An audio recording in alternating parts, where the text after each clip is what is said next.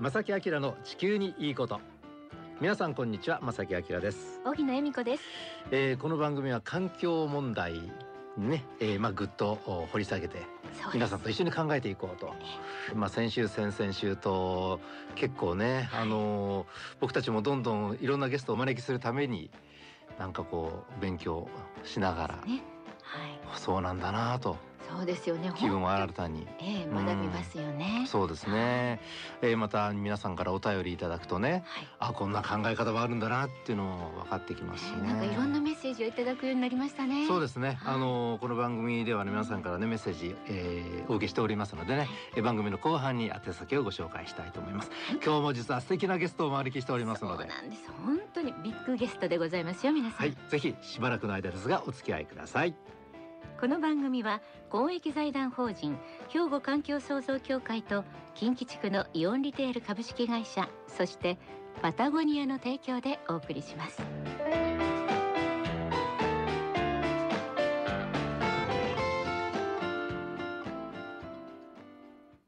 兵庫環境創造協会地球温暖化防止自然環境の保全再生子どもたちへの環境学習など皆様と共に身近な暮らしの中で地球環境を守るための取り組みを進めています。人と自然が共に生きる21世紀の豊かな環境づくりを兵庫環境創造協会。早速今日のゲストをご紹介したいと思います。荻野さんよろしくお願いします。はい。まあ素晴らしい。10月からね本当にあのこの番組のスポンサーにもなっていただくことになりました。パタゴニア日本支社環境社会部門シニアディレクターでいらっしゃいます佐藤純一さんです。こんにちは。こんにちは。よろしくお願いいたします。はい、よろしくお願いいたします。皆さんあのパタゴニアですよ。荻野さん知ってますよね、はい。僕はもともとアウトドア派なのでえパタゴニアさんじゃない ねもう憧れというか大好きなブランド、はい。私もそうですが、ねそのパタゴニアからねはい。はい、あのわざわざですね遠く関東の方から東京の方から。はい、東京の方から来ていただきました。はい、であのー嬉しいえー情報一つ。はい、なんとこの度ですね、はい。パタゴニアはですね国連で最高にあたる環境賞、はい。地球大賞えー？というのを受賞されました地球大賞ですか。おめでとうございます、ありがとうございます。ありがとうございますと言ってもですね地球大賞って正直言ってこんなの日本で全然報道しないじゃないですか。知らなかったですね。ねえ国連の中でも環境に部門については最高の賞ということなんですか、そうですね。あのなのでまあ世界的にまあ企業に対して評価ということもまあそのカテゴリーの一つとしてあるんですけれども、はい。まあそのカテゴリーの一つでパタゴニアがその地球大賞というのを受賞させていただいたということになります。うーん。なのでパタゴニアのこれまでのあの様々な環境への取り組みというのが評価されてあの同時に例えばあの若い人向けの表彰というのもありまして、はい。そこはあのこの番組でもおそらく取り上げられていっているあるいるあのグレタさんが始めた、あのフライデーズ・フォー・フューチャーうん。組織自身もあの今回同時に受賞しています。ああその流れの一つなんだ。素晴らしいですね。であのパタゴニアといえばもうアウトドアメーカーとして世界的に有名なね会社なんですけれども、ええそのアウトドアその、えー屋外での遊ぶための、まあ、いろんなグッズであるとかあの道具であるとか、まあ、着るものであるとか、まあ、そういうメーカーという認識は皆さんねどんな方もお持ちだと思うんですけどもそのメーカーがアウトドアメーカーが環境問題にどんどん取り組むようになってきたと。今やもう先頭に立って国連から賞をいただくぐらいそうです。最高の賞をね取られる、うん。でこの流れも含めてですねそのパタゴニアとはもうどういう企業なのかスタートはどんな感じでスタートしたのか、ちょっとざっとですがお話ししていただいてよろしいですか？はい、あのもともとあの創業者のイボン・シュイナードがですねあのクライマーなんですね。うん。で彼自身は、まあ、今でも言ってるんですけれども自分はビジネスマンになりたくないと。もともとの生粋のクライマーでありサーファーであり。なので本当に自然が大好きでそこで遊ぶということを人生をかけてずっとやっていきたかったっていうのが彼の思いなんですね。うん。素敵です、はい。うんでその中で、まあ、自分がクライミングをあの、まあ、続けるにあたって、まあ、いい道具を作りたいと いうことで、まあ、彼自身が自分であのそのクライミングの道具を作り始めてそれを友人にこう仲間に販売し始めたっていうのがあのもう最初のきっかけになります。あそれこそもう手作り。はい、手作りで、はい、へえすごいですねそうなんですねれがきっかけなんですか？そうなんですよ。うんこれがいつぐらいのことですか？50年代ですね。1950年代はいはい、なのであの、まあ、それを当時はもちろん仲間にだけ販売しているということだったんですが、うん。まあ、その、えーまあ、彼が作ってる道具が非常に好評でそれが徐々に徐々に広まっていって、まあ、ビジネスになっていくというのが、あの始まりになります。はい、なのでもともとそのビジネスを起こそうというわけではなくて、うん。まあ、自分がクライミングを続けるにあたって、うん。まあ、それが生活の糧になっていたというような形になりまあ、ますね。使いやすいもの便利なものを作っていこうというそういう発想からスタートと。うんなるほど、なんか素晴らしいですね。でなぜまあ多分シュイナードさんがその環境の意識の高まりがどんどんあって今のねパタゴニアがあると思うんですけどどういう経緯なんですか、はい、あのそのクライミングのギアを作ってはいたんですが、うん。それがですねあの、まあ、自分が、まあ、岩登りをするわけですよね、はい。その際に使う道具なので、うん。まあ、実際にその岩を傷めることにつながっていたんですね。確かに、はい、打ちつけてしまった、はい、打ちつけてですね。う打ちつけてそこにロープをかけてでそのロープでなんか上がっていくと。僕もあんまり詳しくないですけど そういうことですよね。そうですね、なのでそれがあの自分の好きな岩を傷つけてしまってるということに本人自身が気がついて、うん。であのまあ当時カタログを通じて販売などもしていたんですけど、うん。そのカタログに、まあ、クリーンクライミングつまりその岩を傷つけないようなあのクライミングをみんなでやりましょうよというふうに呼びかけて、うん。で自らそれの、まあ、代替案となるような道具を作り始めたというのが、あのまあ、きっかけでその時その岩を傷つけてしまうような道具についてはもう一切販売はしませんとうん。いうような思い切ったあのメッセージだったので、うん。まあ、カスタマーそのと当時のねあのやっぱりあのその道具のファンの皆さんからは、うん。まあ、そこをやめてしまうのかと。でも代替案を見つけるということで、まあ、そういう意味でそのなんですかねその問題を解決に導いたというのがあの最初の、えーまあ、イボンの、えーその取り組みになるかと思いますね。すっごいなんかね本当に素晴らしいですね。今のパタゴニアのビジネスというのは基本的にアウトドアのウェアが中心になるんですけれども、はい。着るものが中心になるんですね。うん。それは1973年からあの始まっていまして、うん。そこからまあパタゴニアという名前がついて今のビジネスにつながっているということになりますね。はい。なるほどパタゴニアってでもあの地域のお名前そうですね。南米の、はいの。あの地域、ええ。地方のはい名前になります。はい、まあそこにある山がその、えー創業者であるイボン・シュイナードが非常に好きで、あのそのこのロゴにもなってるんですけど、はい。この山の形というのがそこにある、ええ。あの山から取ったもので、まあ名前もそのまあ現その現地がすごい好きだったのでパタゴニアという名前をつけたということになります。ですようね。んそこからなんですよスタートはね。すごい。佐藤さんもアウトドア好きですねもちろん。はい、あの何されるんですか？はい、あのもともとあのえっ、とスノーボードとかスキーあのスキーもテレマークスキーっていうのをやってたりしてたんですけど、まあ、最近は本当にあの天からというあの渓流釣りですね川の渓流釣りにあのすごいハマってまして、はい、最近はそればかりやってますね。はいそうですか素敵。ー 実はオフィスにお邪魔したんですよねねついこの前はい。ドアが開いて出てきたのは草履に短パンのめちゃくちゃ日焼けしたお兄ちゃんだったりとか。はい。ね。ね。もうパタゴニア日本支社にお伺いしたらまあでもオフィスは本当にねなんかこうオーガニックな感じというか、うん。なんかすごく自然のねなんかどっか山に来たのかなっていうようなうん。雰囲気、本当中に入るともう皆さんも社員の方もねスタッフの方も今おっしゃった正木さんおっしゃるようにね、ええ。そういうラフな装いで、まあ、パタゴニアのまあもちろん服を皆さんねあの着てくださいっていうわけでもなくて、ええ。あの他社さんの着てたりだとかっていうこともありますけれどもはい、ただ基本的にやはり機能性だとか、まあ、そのえ製品の裏側に込められたストーリーだとかっていうのはやっぱスタッフ自身も大好きなので、うんまあ、それでパタゴニアを着てるということがもうほぼですけれどもね。ねはい。そうでしょうね。ということはそのパタゴニアという会社に集まってくるまああの入りたいという方々っていうのはやっぱりそういう意識をお持ちの方が多いですか？そうですね。あの、まあ、もちろんそのアウトドアが好きとか、うん。まあ、サーフィンが大好きだとか、そのスポーツが大好きっていう、まあ、製品も大好きっていうあの人も多いですし、うん。あの最近やはり若いえー方々はそのパタゴニアのその企業としての取り組み環境に対する企業としての取り組みというのに非常に惹かれてあのパタゴニアで働きたいって言ってくださる方が多くなりました。はい、まだまだお話をお聞きしますが、はい。ここで、えー、一休みします。一曲お届けしましょう。はい、曲はボブ・リランで「Like a Rolling Stone ちょっとあのパタゴニアに似合うかなと思ってこの曲選びました。なんとなく。ありがとうございます。はいさて後半に移りますが、えーここからはですね実際のその環境にまつわるまあ活動行動パタゴニアがですね、はいについてのお話なんですけれども、ええまあアウトドアウェアメーカーということなのでそのアウトドア方面のその環境意識の高まりというかまあサーフィンもそうですしいろんなその業界も含めてどういうふうに感じられますか？なんかこうつながりとかできてたり広がりがありますか？私たちやはりそのアウトドアで遊ぶというのが、まあ、ほぼ仕事にもなってるわけなので、そういう意味でそのアウトドアに行くとその環境破壊の現場を目撃するってことが非常に多いんですよね。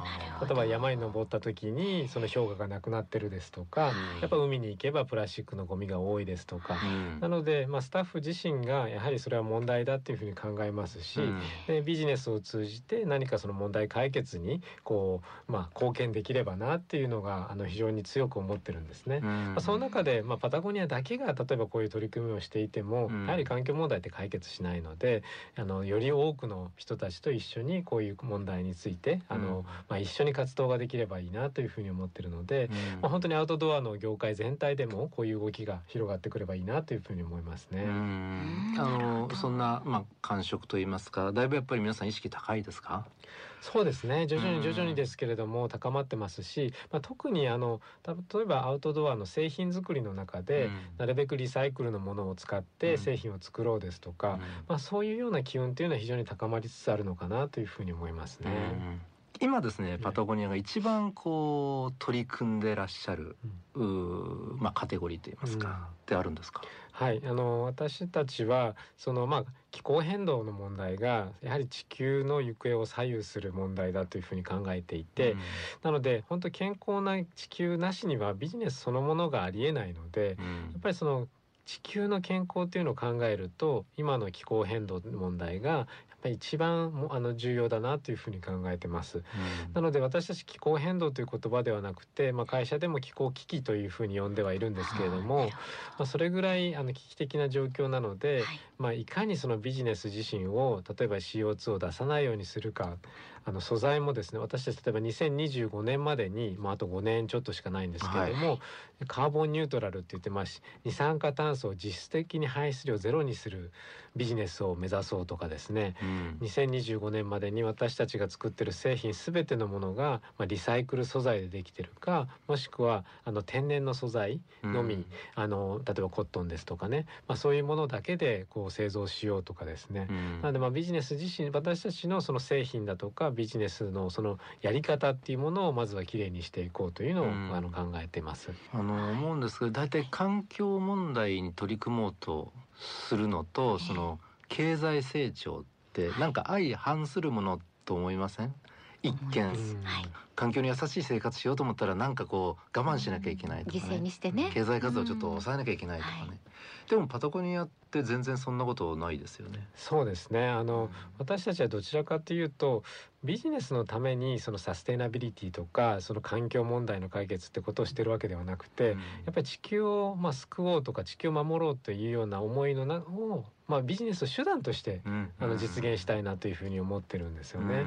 なのであの一見するとそのビジネスが利益につながらないんじゃないかっていうふうに言われることも多いんですけども実はやはりそういった社会的ですとか環境にこう取り組めば取り組むほど私たちのそのファンであるお客様は増えていってうん。あの本当にビジネスとしてもうまく回るようになってるのでそういう意味であの今回のその国連のあの、えー地球大賞ってかもそうなんですけどもええ実はそのまさしくその環境に取り組むこととビジネスが両立しているモデルだっていうことで表彰されたというのもあるんですね。なるほど、はい。でも本当それが理想ですよね。そのバランスっていうのは私たち生活する上で必ずね人が生きていく上ではもう絶対に大切なことですから、うん。ね、我慢とか犠牲とかっていうのとはね、うん。違いますものね。そうですね。あのまあスタッフもそうですしええ。私たちももうもちろんそのいろんな矛盾を抱えながらビジネスをするんですけれども、ええ。やっぱその矛盾の解決していこうっていう行為そのものがですねやっぱスタッフにとっても面白くなってきますし、うん。私自身もビジネスをしながらあの新しい発見をこうできるきっかけにもなってるので、うん。そういう意味ではあのよくイノベーションって言葉が使われますけれども、うんビジネスそのものにイノベーションをもたらすのは多分こういうような難しい課題とか複雑な課題に対する活動なんじゃないかなっていうふうに思いますね。うん。逆にだからもう今頑張りどころですよね企業も個人もね。いかにこう考えを新たにしてうん。新しいアイデアをどんどん練り出してというか、ね。作り出して、はい。よくネットでね情報を拝見するんですけどもはい実はねどんどん新しい情報出てくるんですよ。あらそうですか。最近はなんか食品の方もそうですね。されてますよね。はい、あの実はまあアウトドアあののね企業であるパタゴニアなんで食品を始めたのってよく言われるんですけれども、うん。まあ私たちその食品が実はですねその CO2 を排出する二酸化炭素を排出量っていうのはまあ食品関連のビジネスがですね、うん。排出量って非常に多いので。うん。まあ、あの創業者のシュイナード、まあ、イボン・シュイナードが彼自身は、まあ、やはりその食品とか人の食べるという行為のあり方っていうものを変えていくっていうのは非常に重要だというふうに考えてまして、うん。なので、まあ、オーガニックはもちろんですし、まあ、それを超えてですねなるべくその二酸化炭素を吸収できるような農業ですとかうん。農法を使ってうん。食品をこう生産することによってあの気候変動への解決策になるんじゃないかというふうに考えてましてうん。でそれで今食品ビジネスを始めてます。うん。なんか皆さん反響はどうですか？そうですね。今、はい。あの特にあのビールを実はパタゴニアあの販売してまして。ビールあるんですよビールが。はい、これがですね、まあ、非常に美味しいというのもあるんですけど あの、まあ、すごい長い根っこができるあの、まあ、つくあの小麦を使ったビールなんですね。その長い根っこはです多年草って言って毎年毎年収穫できるような小麦なんですけれども、はい。まあ、それを使うことによって二酸化炭素もいっぱい吸収できるし土もあの、まあ、すごい豊かになって、うん。あの水もこう保てるようなものなので、うん。その土の土壌の健全性だとかっていうものを回復できる、まあ、そういうような小麦でビールを作ってるんですね。なんか話をするとすごい難しそうに感じるのでなの でビールで、あまあ、ちょっと飲んでみれば あの分かりますよとりあえず飲んででみろと、はい。なるほど、はい。ねそうか小麦でもいろんな種類あるってこれで僕は初めて今知りました。そうね。環境に優しい作り方があるってことですよねさてパタゴニアその今後の計画ね。はい。まあどういう形でこれからはあの進んで進めていく？はい、あのやはり、まあ、パタゴニアだけがビジネスでその環境問題を訴えていてもやはりしょうがないと思うんですね、うん。地球規模の環境問題ってパタゴニアだけでは絶対に解決できないので、そうすると例えばこの自然エネルギーとか再生可能エネルギーを増やすっていうこともいろいろな企業さんと一緒にやっていきたいなというふうに思ってます。うん。なのでゴミをなくすっていうのもそうですのでなのでまあパタゴニアとしては、まあ、いろんな例えば私たちの製品を卸している代理店の皆さんですとか、まあ、関係する企業の皆さんに例えば再生可能エネルギーであの電気使いもう作りましょうよですとか、うん。まあ、そういう電気使いましょうよっていうような形で、まあ、仲間をどんどんどんどんこういうような形であの増やしていきたいなというふうに思ってますね。う。ん。まあなこれからやらなきゃいけないことたくさんありますねこうやって考えたら。そうですね。たくさんありますね。とあとやはり気候が変わってるスピードっていうのはどんどんどんどんやっぱり速くなってるなって実感するので、うん。あのいいことをまあやるだけじゃなくてスピード感を持ってやるっていうのが今後重要になるのかなというふうに思ってるのでですからまあい人あの個人個人だけじゃなくて、まあ、企業体が一緒にやるってことがすごい非常に重要なのかなというふうに思ってます。なるほどね。だからどんどんネットでも情報がどんどん出てくるんだ、まだまだねちょっといろいろお話伺いたいんですけどとりあえずもうね時間には限りがありますので。そうですね、はい、また機会がありましたら、はい。ぜひお越しください、はいこういうとこありがとうございました、ありがとうございまはいありがとうございしまた本日のお客様はパタゴニア日本支社環境社会部門シニアディレクターでいらっしゃいます佐藤純一さんにお越しいただきました。兵庫環境創造協会地球温暖化防止自然環境の保全再生子どもたちへの環境学習など皆様と共に身近な暮らしの中で地球環境を守るための取り組みを進めています。人と自然が共に生きる21世紀の豊かな環境づくりを兵庫環境創造協会えーここでですね先月10月のプレゼントのね折りたたみボトル。そうですね。どうでしたけれどもね、当選者の方は発表いたします、はい、えー大阪市の平野区からねメッセージもいただいてました。毎週とても勉強になります。あっという間の25分です。って言ってね。いや本当にねあっという間ですがラジオネーム青空さんからいただきました。この方当選しました。この他ねあと2名の方3名ね。合計3名ですね。合計3名ですからね。プレゼントさせていただきます。はいおめでとうございます、はい、おめでとうございますということで11月今月のプレゼントなんですが、はい。今日ゲストお越しいただいています。パタゴニアさんからプレゼント持ってきていただきました。そうなんです。ありがとうございますはいありがとうございます。はこれは？トートバッグ、そうですね。トートバッグですね、はい。あのオーガニックコットン100%で作られたトートバッグですので、はい。うんぜひ買い物の時にあの無駄なねビニール袋だとかもらわないで、はい。あのマイバッグとしてあの活用いただければなというふうに思います。あい。いですね。エコですね。うんもうねど真ん中にパタゴニアというね。そうあの素敵なロゴがね。パタゴニアのロゴが入ってますけれども、ねえ。はい。あのパタゴニアも実はお店ではですね、そのショッピングバッグですとかそういうものがないので、あのお買い物に来ていただく際には必ずマイバッグをご持参いただければなというふうに思います。そうなんですよね。今もうそういう放送一切やめられて、そうなんですよね。ねはい。その取り組みも素晴らしいなと思います。はいパタゴニアに買い物に行く時はこのトートバッグ当選された ぜひぜひお持ちください。はい貴重なはいこちらもえー三名の方3名のにね、方ですね。はいプレゼントいたしますのでどしどしご応募ください。はい、よろしくお願いいたします。はいえー宛先はこちらになります。はいおはがきお便りの場合は、郵便番号650-8580、ラジオ関西、正木明の地球にいいこと、こちらまでお寄せくださいね。また、ファックスでは、078-361-0005、078-361-0005、またメールではまさきアットマーク jocr ドット jp masaki アットマーク jocr ドット jp こちらまでお寄せください。はい、よろしくお願いします。よろしくお願いいたしあます。のこの番組に対するご意見とかね、ご希望とか、えええーご質問とかそうですね。ございましたらぜひ書き添えていただければと思います。はい、ということで正木明の地球にいいことはこの辺でお別れいたします。ご案内は正木明と小木野恵美子でした。それではまた来週さようなら。